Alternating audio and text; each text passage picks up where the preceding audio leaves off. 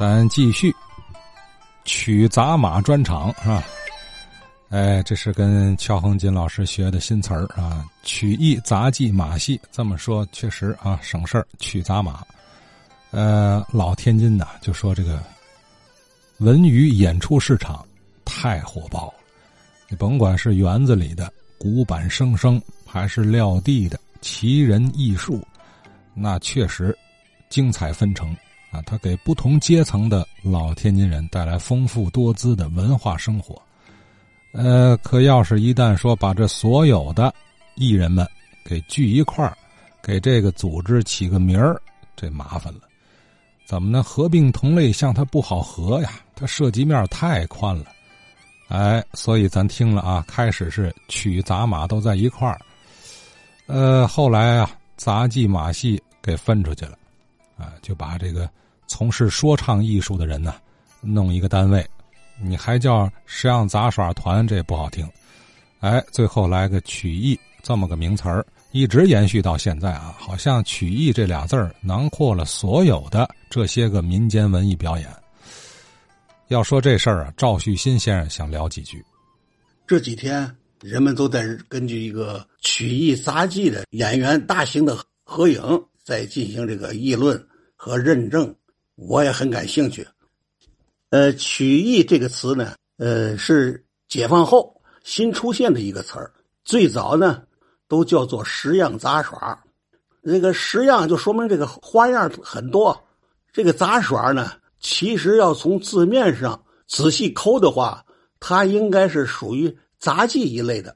呃，所以这个十样杂耍实际也不是很准确。后来呢？那五十年代初就把这个些个都归入了曲艺，而把这个杂技、魔术分出来啊，成立了杂技团。这样分呢，应该说是对的。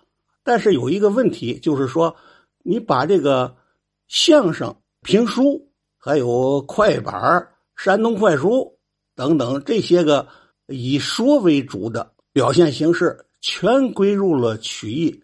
我认为也是不合适的。曲艺这个两个字，应该是有曲的艺术。你像数来宝、呃快板书、山东快书，这个都是属于颂说之类的表演形式，因此呢，它跟曲根本就不搭嘎，是吧？因此呢，我觉得还是应该把它统称为说唱艺术为好。说唱艺术应该是一个大概念。而曲艺反而是一个小概念，也就是说，曲艺这两个字和它包括的那个内容，完全可以归入说唱这个大范围里面。大家想一想，是不是那么回事其实应该叫曲艺，还是应该叫说唱？这个到五十年代就已经有分歧的意见了。你比如说，中国广播说唱团，它叫说唱团。而不叫曲艺团，以至于现在有中华说唱这个研究会，它不叫曲艺研究会，说明呢，这个早应该给他加以澄清和纠正。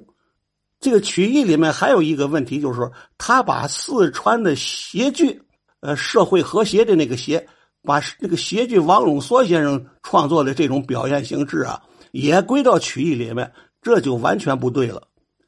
因为这个谐剧啊，属于独角戏，应该属于戏剧的一种，演员自始至终扮演角色进行表演，所以它应该属于戏剧的范围，而不应该把它归入曲艺。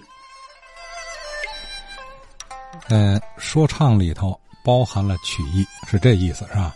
呃，也能包含主要说的那部分，就是相声啊、评书啊这部分艺术形式。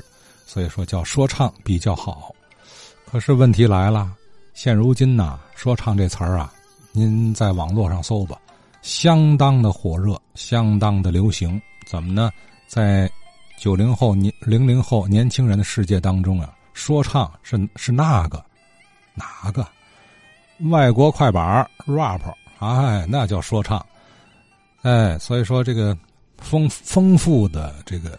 老年间的民间表演艺术啊，你确实很难找到说一个词儿能代表全体。哎，能把这个杂技马戏跟曲艺分出来，这就不易啊。杂技马戏这里面要细说啊，也是多种多样，也是你中有我，我中有你啊。非要定义，那天咱听了啊，说带着动物的驯兽，那叫马戏；以人的技能为主的，那叫杂技。而且它也不断的发展演变。据说啊，咱说那个皮条、杠子、杆爬杆这过去都不在杂技范畴内。